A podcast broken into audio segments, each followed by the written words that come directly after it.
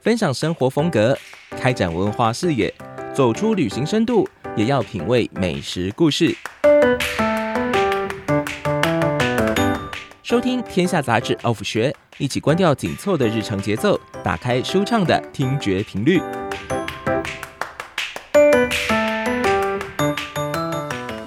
迎来到天下杂志 Off 学。这个频道呢，一直很努力哈，要发掘更多的这个生活、文化、美食或者是旅游的相关题材，希望让所有听众呢，在关机工作 Off 之余哈，可以有更多的这个休闲的生活规划跟品质。我是主持人姚立强包子，那今天呢，呃，我们的节目要跟大家谈什么呢？我们来谈一件事情，这不知道是不是因为疫情的关系，大家更爱留在家里，变得更恋家哈，每个人都变成巨蟹座这样子。我们在五月的时候，Off 学的频道呢，在我们的官网上有一篇关于这个居家风格的报道，哇，结果创下了非常好的点阅率诶。这篇的报道叫什么？这个 title 呢？我帮大家说一下，它叫做《改造台北四十年老公寓》，台中花博策展人吴淑媛说他在露台养了一座森林。这篇的文章呢，这个点阅率爆表，让大家发现说，哦，原来大家对于这个心目中理想的居家生活、居家环境哈，怎么改造这件事情，其实充满向往跟热情的。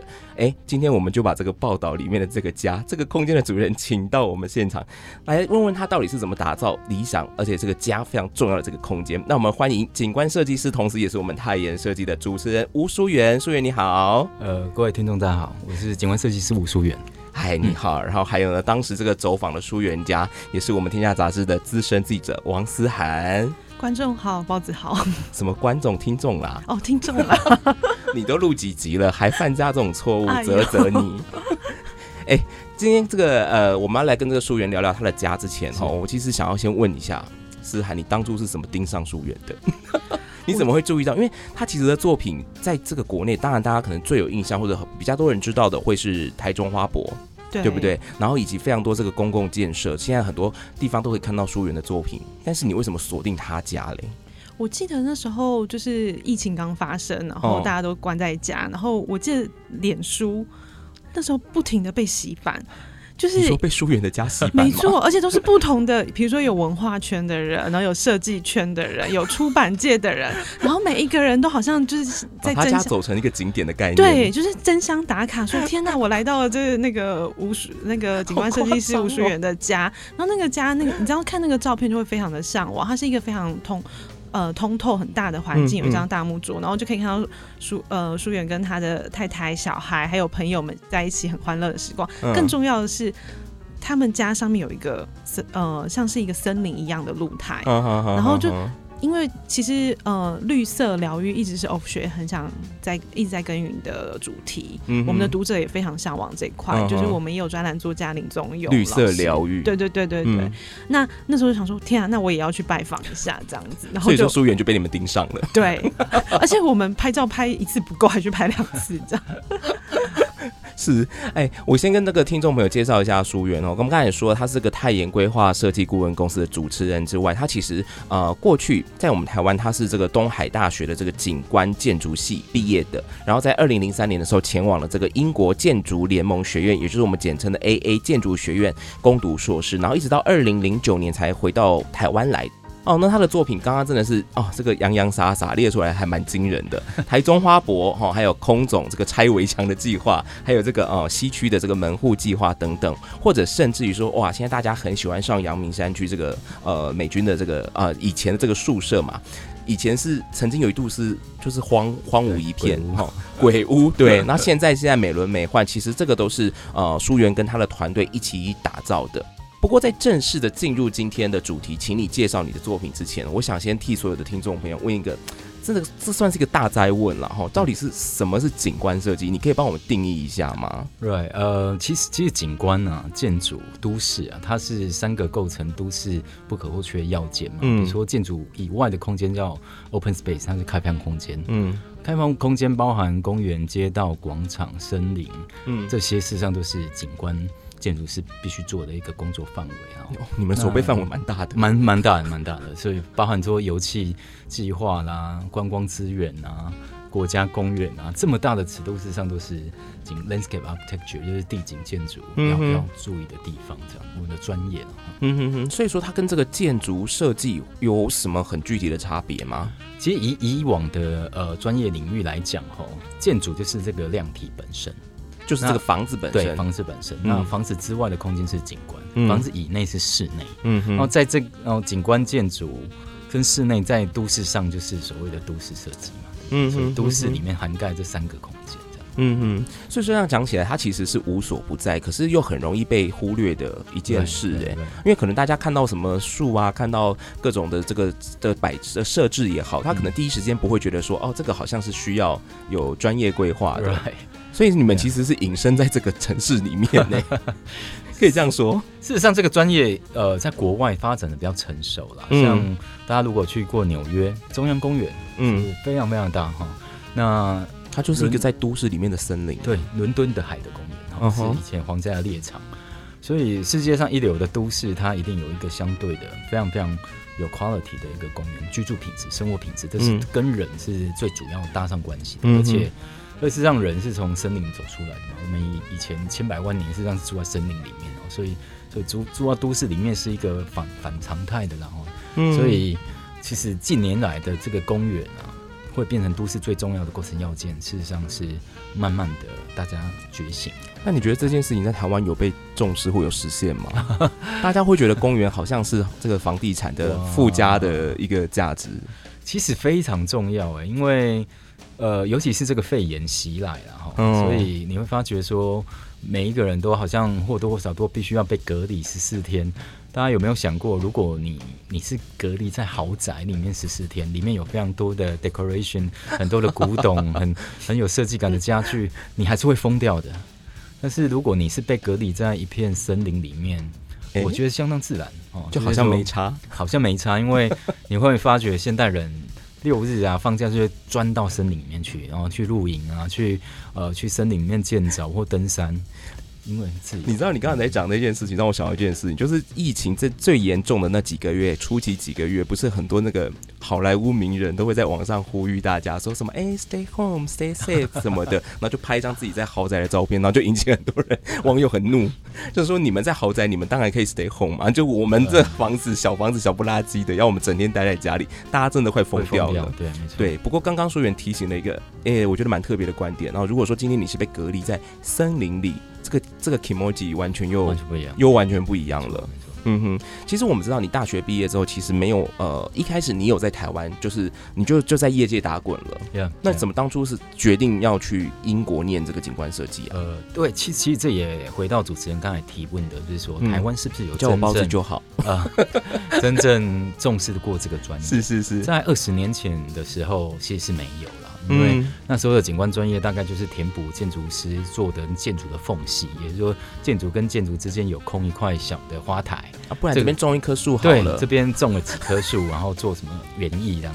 所以那个时候我在台湾工作四年下来是还蛮沮丧的，因为这个专业并没有被重视。嗯，那在二十几年前，事实上我我们在国内也没有任何呃值得被赞许的作品，应该是这样讲，因为专业没有被重视。你这句话这样讲出来是没关系的吗？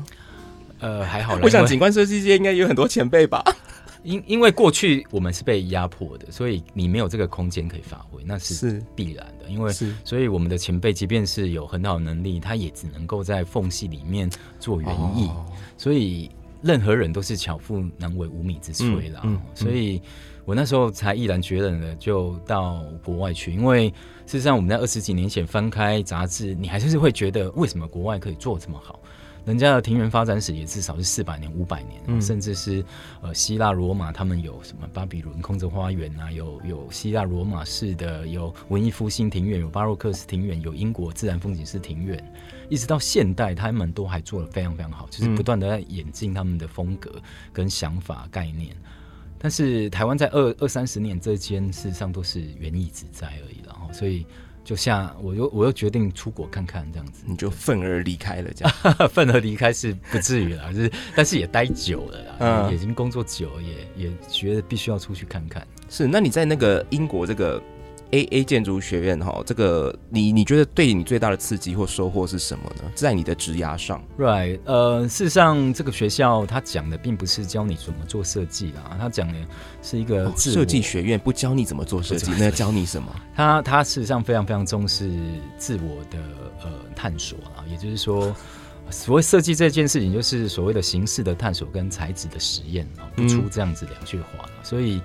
呃，老师的角色是跟你产生某种程度的 debate，比如说对话、辩论，嗯，嗯，然后你提出你的思想主义，然后他不断的摧毁你，然后最后辩论出一个呃属于你自己的 philosophy 这样子，嗯，对对对，嗯嗯嗯，所以很实验性的教育。哇，你刚刚讲的就是这个形式跟这个媒材，就讲的真的是其实蛮抽象的，可是你们确实要做的其实是很具象的东西。呃，其其实我觉得我们 philosophy philosophy 事实上就是你你整个人的思考模式。哦、比如说，呃，假设只有我回国，我这十年间做的这所有的 project，嗯，并不是只是为了美，或者是为了呃 program 或空间。我我隐约的还是有我自己的一个思考想要做的事情，比如说植物，嗯，植物的被的探索这样子，嗯、因为过去只在物种在二三十年前其实也也被忽略了哈，就是说。嗯以台湾这种冰河时期之后，实际上最重要的物种资料库的状况底下，你会不会觉得我们过去的物种设计非常的单调？比如说大安森林公园啊，或者是社区公园，你了不起看到五种、十种植物，那是台湾有超过一万多种植物。我觉得其实更大的问题，可能台湾很多人都是植物盲哎、欸，这很可惜。我们就觉得啊，这个好重，然后看起来绿绿的就好了。Right, 我们可能也不太在乎它到底是什么物种。Right. 所以，所以其实我觉得这个是我在花博之后一个非常非常深切的反省啊，就是说，我们我们这个国家不断的在模仿国外的美学，但是却又忽略掉自己最强的东西，就是我们的物种的丰富跟农作的技术是这样第一这样子啊。所以这十年事实上我一直在做这种呃原生物种复兴的。所以你在台中花博的时候就哇发狠了，把这个突破了这个所谓的垂直的空间的高度，然后也突破了这个水平的这个距离范围，在在花博就是盖了一座遍布台湾该有的林像这样子。其实其实非常非常感谢国家的资源的挹注啦，就是说我们也得到农委会、林务局、科博馆、植物园这些高层的研究单位的帮忙，所以他们帮忙帮我们更做更多的探索。那这样树源大大，你平常走在台湾街头，你不会觉得很痛苦、很手痒吗？就觉得啊，这个这个怎这个树怎么会这样种？这个花怎么会这样种？是啊，其实我一直在提出这些意见。那你常常觉得让你最最看不下去的环节有哪些啊？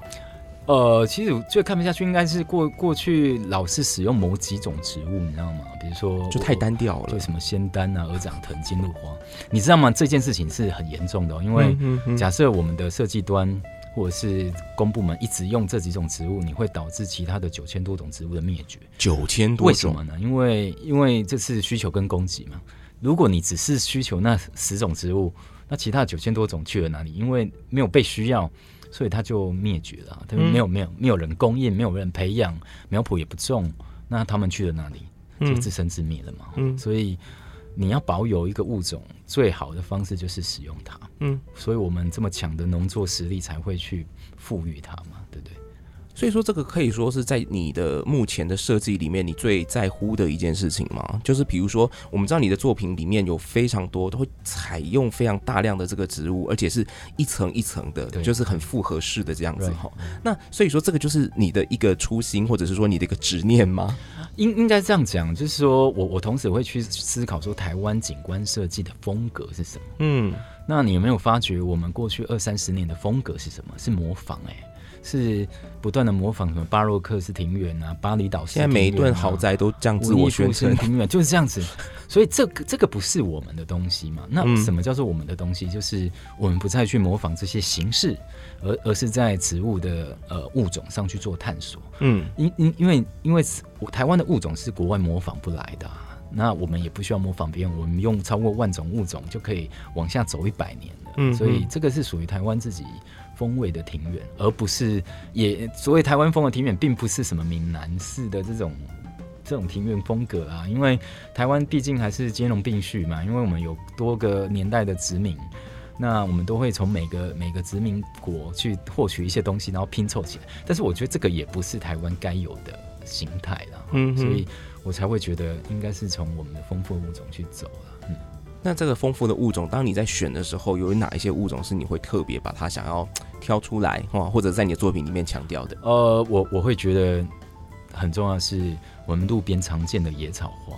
嗯，你知道为什么吗？因为为什么我们一直要讲说啊，我们都不太喜欢维护管理啦？就是你要去施肥、浇水、换种、育种，嗯，很麻烦，对不对？嗯，那你有没有想过，野草你根本都不要不需要做这些事情，它就自动冒出来，而且超级强壮，然后而且超级呃那个整个生态啊，整个整个那个存活能力超强哎、欸，你根本它是从石头缝、柏油缝长出来，而且其实蛮漂亮的。所以我觉得要突破这个盲点啊，就是说这这些都是台湾原生的物种，又强壮啊，又又不太需要照顾啊，不是符合大家懒得照顾的那个 心理吗？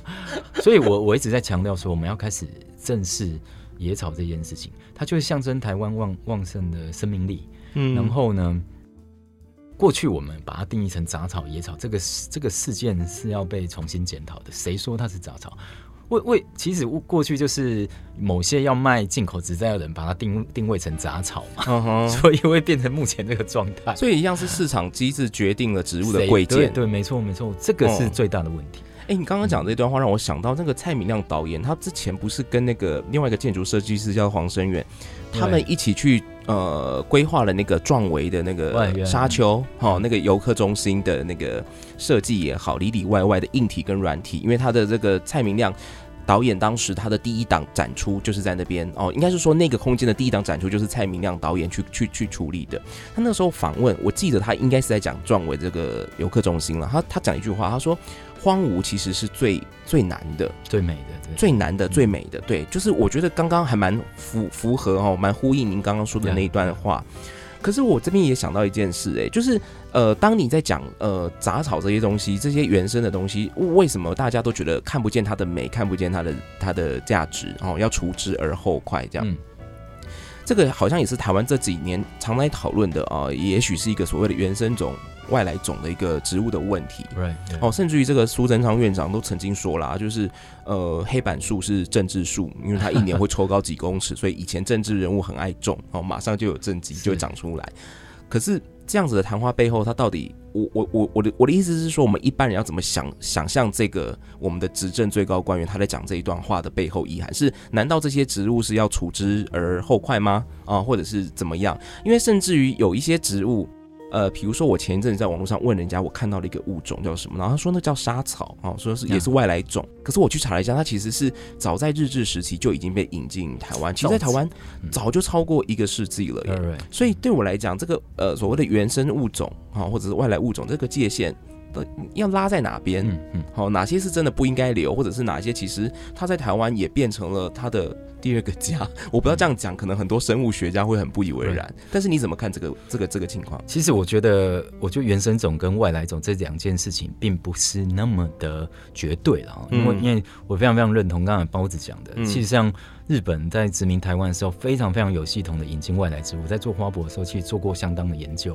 台湾超过一万种物种，有五千多种是自己的原生种，五千多种是外来种。然后，但是如果你把时间再拉到两百万年前，所有东西都是外来种，因为我们这个海岛本来是沉在海里，了哈，所以其实你你去仔细去想一下，如果这些外来种在台湾长得非常的好，它没有压迫到其他的台湾原生种，哦，这个是重点哈。那我觉得它是应该被使用的，比如说，呃，举个几个例子啦，比如说，有有些物种啊，比如说银河欢，它在外岛这样大量的蔓延，哎、会导致其他的特有种的结束、哎，然后它它自己就已经覆盖了嘛。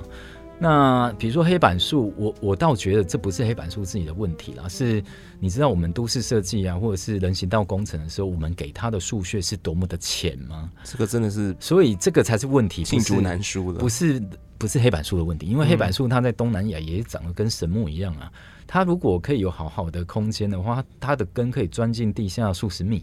它不用在人行道跟跟跟这个铺面抢呼吸的空间，我觉得这个都是都市设计的问题。然后我们把它牵扯到黑板树本身，我觉得这个是必须要讲清楚的。嗯嗯嗯，对。好，这个这个提醒其实蛮重要的哈。对于这个所谓的外来种或者是原生种，到底他们的这个生存彼此这个竞合是什么样子的关系？有时候可能我们在决定一个植物的去留的时候，得要先讲清楚，好，把它条条列出来这样子哈。那你设计的这么多作品里面，很多都是植物嘛？这植物是一个你你蛮重视的一个点哦。那可是植物都是生命啊，它的这个后续维护。啊，要怎么做？我其实很好奇。你交给业主之后啊，他们如果不会处理，那这不是可能三个月内就全部都是一片枯草，会不会这样子？确确实是，事实上，台湾的公部门对于植栽的维护上是非常的，呃，技术层面很低了哈。嗯，比如说我们有公部门业主跟私部门业主，私部门业主可能他他比较有一些预算，他可以请专业的。呃，园艺厂商来做 maintain，比如说美军俱乐部，他每个月可能就找一家公司园艺公司来做必要的呃修剪、施肥啊，或者是补植。可是公部门他国家工程是这样子，我们只负责盖，不负责维护啦。所以，所以其实我们种的再漂亮，终究还是会回到一个问题，就是没有人顾。嗯，那他他的唯一唯一的照顾的方法，就是把它全部打光、打草、打光这样子。就是对，很粗暴了。嗯，你说到这件事情，我又忍不住要抱怨一件事。我今天这个 off 学是不知道为什么搞得很像政论节目。对，就是因为我我我住在永和啦，然后大家之前有有个网络上有个很热门，我想思思涵可能也看过，就是大家在讨论说，日治时期中永和的都市规划原本是城市花园，哦、城市的。对，所以说它才会这么那个路这样子弯弯曲曲的哈。原本都想说是要有造景的嘛，然后后来就没有哈，但也没关系。但是因为我我我每天会固定经过一个。一个小小的一块绿地，然后那个绿地原本是呃国防部啊他们的单位，然后后来在地方的可能有一些家长团体或什么争取之后，他把它开放出来，变成一个呃居民都可以去的绿地。可是呢，那个绿地大概就是永和区公所在负责的，然后他们每次在整修的时候，那个那个那个车哦，就是直接这样子开进去，然后那个黑板树，那当然就是从头顶开始开始砍。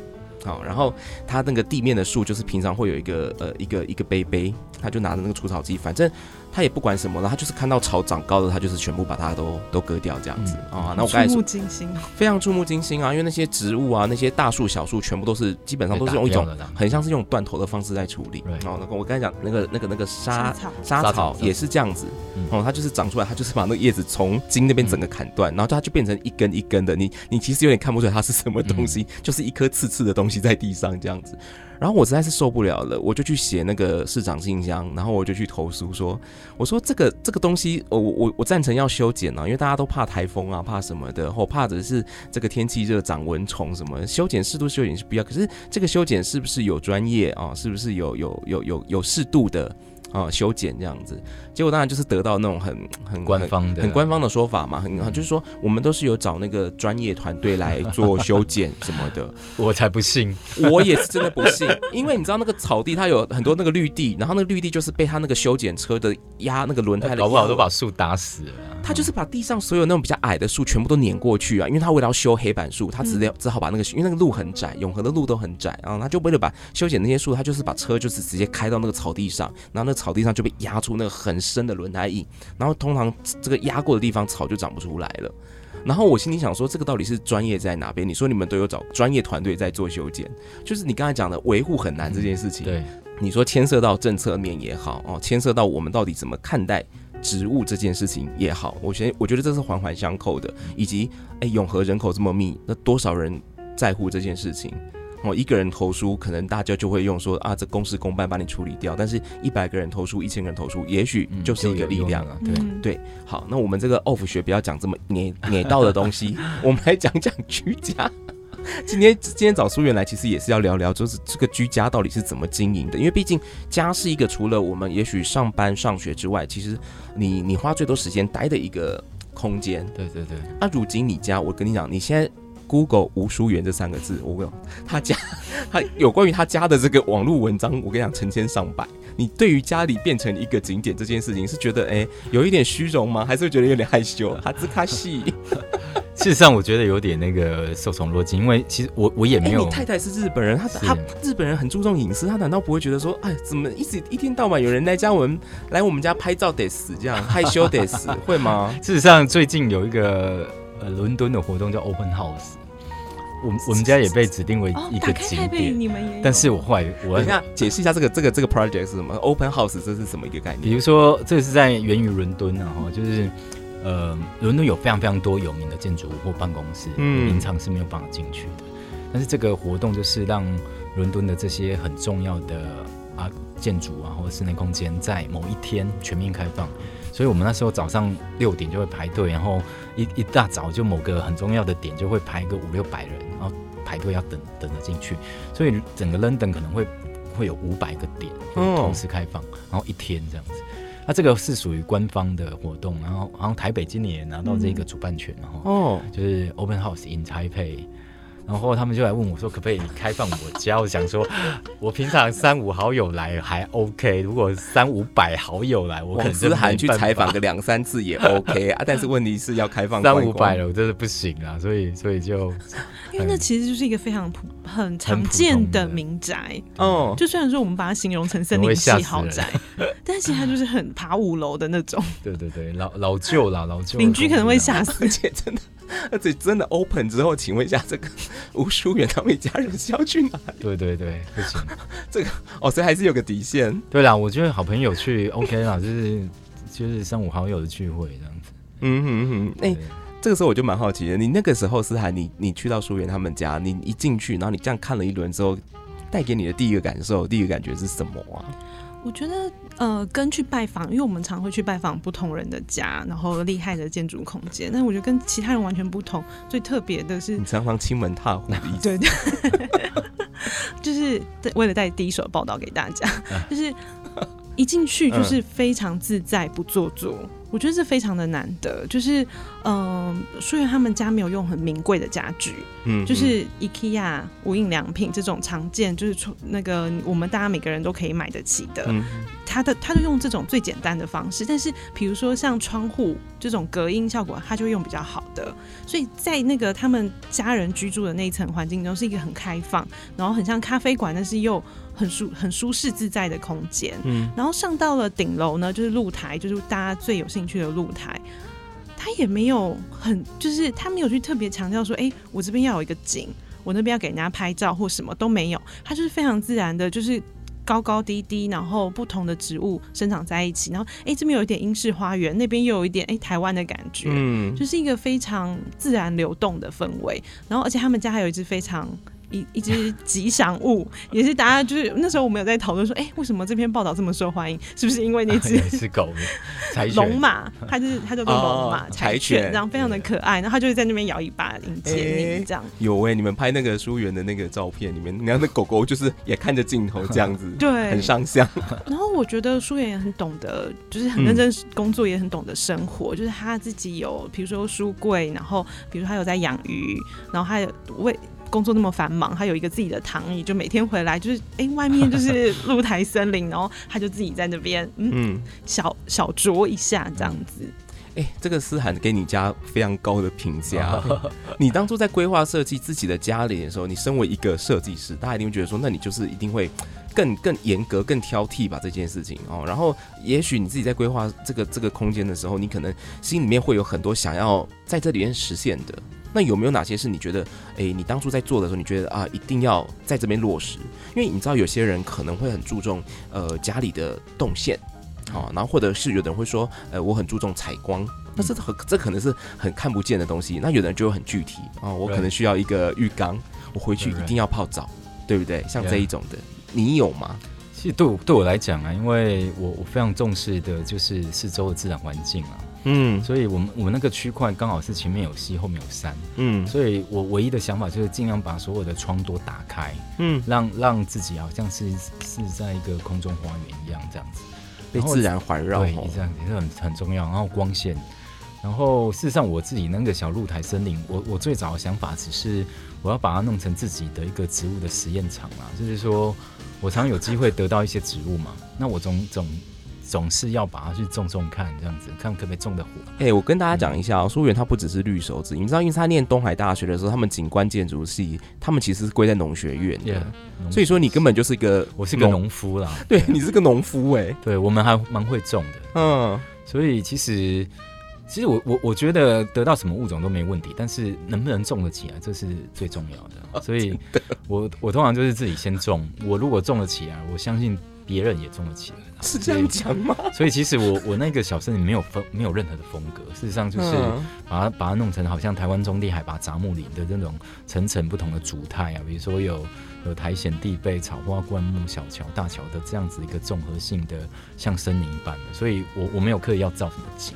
其实这个呃，书园的这个种种植的这个这个概念跟它的这个逻辑哈，在我们的刚刚我说到那篇文章里面，其实思涵都有特别写哦，它大概有一个层次啦，就是教你大家怎么大概怎么挑选哦，什么怎么种那个植物比较容易存活，尤其是像书园他们家这个露台，它是完全就是没有任何的遮蔽的，它就是暴露在自然的光跟这个雨水之下。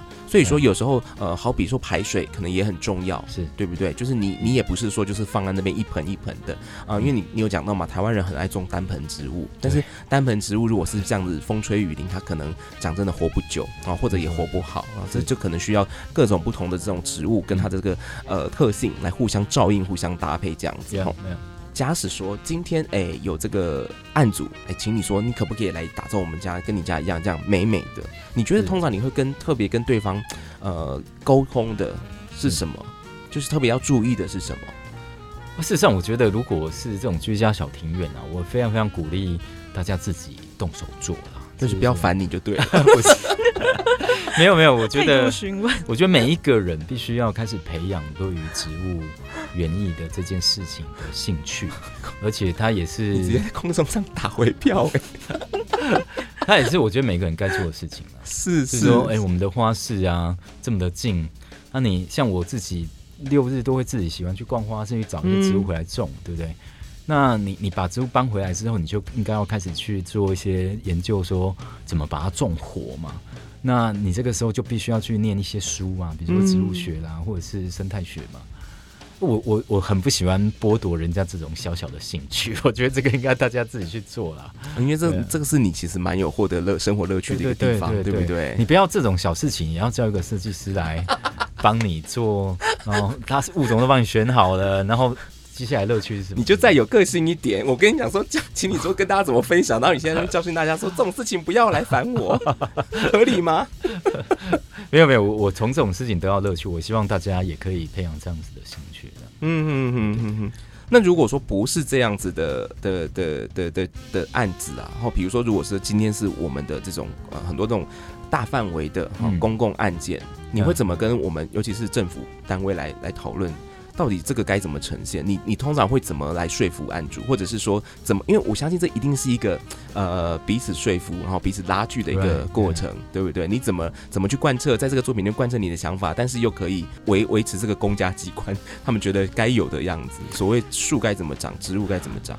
我我我觉得，我觉得我们这几年来啊，像像最近我们几个案子的出现，嗯嗯，事实上都是五六七年前就已经说服业主了。哦，是哦，我们那个是过了六七年才盖得出来的东西了，所以你是说说服就花了六七年？这个沟通应该是这样子，我们在说服的这个时间点已经是六七年前的事，时候应该更不能接受这样子哦，很辛苦哎、欸，很辛苦，我们几乎在每一个会议都必须有点跟业主吵架。那到底他们卡住的点是什么？卡住的点就是，啊，你种这些东西我以前没看过。或买不到，或不知道怎么维护，或民众可能会觉得它是杂草，每天打一九九九，那 或或者是呃一大堆事情啊，所以所以我我我觉得我走到现在第十年了，然后回国十年，我觉得比较大的成就就是说服改变了政府一些观念，我觉得，嗯、因为因为现在我们有一些作品的出现，哎、欸，其实啊，每一个县市政府都会组团来考察，嗯，然后他们就觉得啊，原来可以这样子。这个观念很重要，就是说他们开始觉得原来可以这样子的话，那代表以后大家的的那个自由就更大了。嗯，对。那思涵你自己对于理想的家居生活有什么想象吗？你会想要请书园来跟你一个什么提点或建议吗？那时候其实也是问他防水问题，其实非常的是 那个防水，呃，漏就对，就是。因为其实你在屋顶种花种树，哎，对耶，你要洒水啊什么的。对，然后而且那个水要排，应该说排水问题，哦、就是这是最重要的，不然邻居会马上来跟你抗议，然后你自己也你的房子的也很快会很快受损。嗯，所以我觉得数学有给非常实际的建议，大家可以来看杂志这样子。嗯，嗯，而且你的建议好像很多其实都不是这种很表象的哈，你要摆个什么，摆个什什么什么招财进宝啊，摆个鱼缸，都好像不是这一种的。其实就是你讲的，就是水电这种很基础的工程做好，你做住在里面才会快乐。对对对，其其实说到防水这个问题，事实上我在搬进去的时候漏水漏的乱七八糟。因为是老房子，老房子就是四十年，因为因为它的它的露台实际上是铺路的嘛，所以你知道路防水怎么坏的嘛？防水就是不断的呃太阳啊雨水然后交替，它就开始热胀冷缩就被晒坏的啦。所以反而你做了花园是不会防水，就有一层保护了。嗯，那排水这个问题，你就是疏通之后，把所有的排水系统隔开来。就是你不要傻傻的去 把把一些土都埋埋，把那个排水管埋起来，那就稳死了。所以就堵起来了。所以你必须要把排水、防水这些系统规划好。嗯，这就是基础设施了。接下来才去想种的这件事情。那种也是要种在盆子里，你不要不要把它全部铺满泥土，那就完了。所以我觉得其实很简单嘛，就是盆栽的组合啦。但是你在组合的过程必须要。体会植物的群聚效应，因为什么是群聚效应？群聚效应哦，你你看哦，在在野地里面，嗯，大树底下好乘凉，嗯，所以大树底下通常会有很多其他的物种，嗯，举一个例子来讲，蕨类跟苔藓。它是不可能铺路的，它只要一铺路就死掉了，因为阳光一晒下去它干掉。所以你看哦，很多的野地它一定会有一些血统、野桐先去树种保护底下的植物，那后来慢慢大树长起来，血统、野桐退场，所以它会他们会自成一个植栽岛。嗯，哦，所以所以其实这就是植栽自己的一个保护生态的全聚效应。那我们在模仿这样子的过程里面，我们是堆盆嘛，哈。堆盆也可以从小盆、中盆、大盆，把它堆成一个自然的生态系，嗯的这样子状态，所以这个都是在模仿自然界他们如何保护自己的一个生态状态，这样子。嗯嗯嗯，哇！今天听书员这样说，其实觉得挺有收获。因为呃，应该讲说，我其实看完思涵的那篇文章之后，我真的就心里面有想说，好，那我也要来试试看。但我但我发现我家阳台它只有侧光，你知道它不会直接晒到太阳，我还真怕它们长不起来。不会不会不会，物种的选择，物种的选择哦，把握这个原则。你知道我那时候访问的时候问老师，就是说，哎，那有没有可不可以推荐什么十十种最最容易在家里？然后老师说，嗯，可以先研究，立刻被白眼。然后就说，嗯，你可以研究一下什么是。全日照、半日照，就是你应该要看家里的方位，然后你比如说你已经知道是写写的，那你就可以去找适合的物种再来。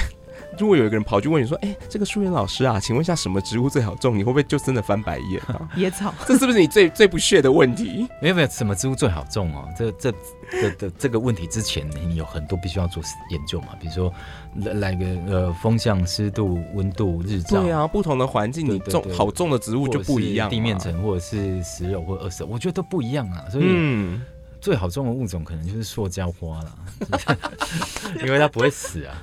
这个答案很帅，活活的植物不行啊！活的植物你，你你你的环境不一样，它它挑它该有什么物种都是不一样的，而且一万多种，我怎么可能解答？嗯、我说了不起，我丢个一千种好不好？你就做不完功课了，对不完了对，对，对。但我我觉得还有一个很重要的是防虫的问题。其实我们文章出去以后，下面很多人都在说，对，怎么可能这会有蚊子吧？就是蚊子就被叮死了之类的。但我必须说，我去两次。都是呃一天上一次上午一次下午，真的都没有遇到是蚊子。对，要怎么做？其实其实我觉得这个很简单呐、啊，就是在生物学都有教过。那个你 今天听众一直就是你知道听着听着就是哎呀箭又射上了，箭又射到了。那那个你就避免它可以产卵的环境，比如说蚊子只要遇到水，它一定产卵。嗯。那你就故意制造让它产卵环境，比如说我放几盆那种户外的水生植物的水盆，嗯，吸引它去来产。但是里面里面丢两只盖斑斗鱼哈，嗯，他就自然的把他所有的孑孓吃光了，他来不及十四，因为他十四天才会化成蚊子嘛，这十四天他早就已经把它吃光了，居家隔离的时间。天哪，心机好重，没错。然后另外一个就是你你你种香草植物，他不喜欢来了。比如说你已经既有的很多蚊子，你就开始种香草植物。那、哦、第二个就是，所以香草植物还是多多少少有驱蚊的功能。哎，很多的精油就是用驱用香草植物做的、啊，是。然后就是阻阻止它繁殖跟把它赶走，这样就两个方法而已。啊，不要用杀虫剂，那个是没有意义的。哼哼哼哼哼哼，而且杀虫剂对植物应该也不好，也不好，也不好，因为它是化学，而且对人更不好。哦，今天听这个 苏媛老师上课了啊，就是真的学了很多哈。他在这样很很轻松的这个过程当中，让我们知道了很多这个关于不管是景观设计的这个概念也好啊，或者是哎，你实际真的想要在家里面来执行，你有哪些要注意的？好像总归一句就是做好功课，是吧？就是不求人哦，这东西好像也没有真的这么难。但是你说简单，你不做功课，你也是无法执行的。对对对。好，今天非常谢谢这个书院老师的教导。Namaste，何时？老师，那你接下来你家就是会一直是这样风格下去吗？还是你会不会有那种什么五年一变、十年一变，想说要彻底颠覆那个风格？我我我我没有什么风格哎、欸，就是我 again 我客气了，我说的就是只在必须要被被彻底的研究了，嗯，然后不要不要走向形式啊，我就有有时候我们都把风格跟形式混在一起了，形式是某种形态啊，比如说某种时期出现的某种形态，但是从今以后地球会是什么形态？嗯，我我们事实上不会再强调自己了，也不会再强调多么帅的结构，多么帅的外形。我们我们会真正融入自然，就是减少地球资源的浪费，返璞归真。对对对，减少施肥，减少浇水，然后让植物去长到它自己适合的主态跟样貌的。可是你们家那个露台整理起来应该还是蛮累的吧？还是这个我把它视为减少施肥，减少浇水，但是整理起来应该还是蛮累的。其其实我我必须要浇水嘛，哈，比如说因为露台就是，而且而且我不是完全自然的环境，嗯，对，我所有植物它还是一盆一盆子的，嗯，所以这个会。会有一个状态，就是它吸不到地下水。当你今天是一个田地的时候，它吸吸得到地下水，它你不浇水是没有问题的。那可是我们这种在顶楼这种人工环境里面，哎，这个就是免不了了。那另外就是，事实上植物也有四季的轮替嘛，哈，就它有夏天会长很茂盛，冬天开始有枯枝。这个就是我们要做的工作了，我们就是必须要做整理。你要享受它带给你的美，你也要花时间照顾它。我把它视为一种运动啊，就是我我每次整理起来就是半天，然后就大全身都是汗，然后就是做完去喝个喝杯啤酒，就超超舒服的一个工作。蛮开心的，就是你你把这个这个东西就是看得美美的哈，然后照顾它也不以为苦，就是啊变成你那个生活乐趣的一部分。现代农夫啦，对的，赞赞赞！开放参观这件事情就大家别想了，但是就是可以读我们的报道 哈，思涵写的还蛮清楚的这样子。思涵还有没有什么话要说？因为你知道居家环境这件事情一直是 OFF 学我们也是很努力在经营的一个部分。你接下来还会去拜访什么奇迹美宅这种？嗯，我们年底还会有一大波企划，就是请大家敬敬请期待。奇迹美宅吗？应该又是更山海自然相关的这样。你要说我们这个思涵真的是就是森林系女孩，果不其然哦。好，大家可以好好的期待这个思涵在我们 OFF 学的更多精彩的报道。那今天再次非常谢谢这个我们的景观设计师吴淑媛淑媛大哥来到我们现场，谢谢也谢谢思涵，谢谢。好的。喜欢我们这个 OFF 学的 Offer 呢，记得都可以给我们五星的这个评价，然后订阅我们节目，你就可以收收到我们节目最新的资讯。那我们天下杂志 OFF 学，下次再见，拜拜。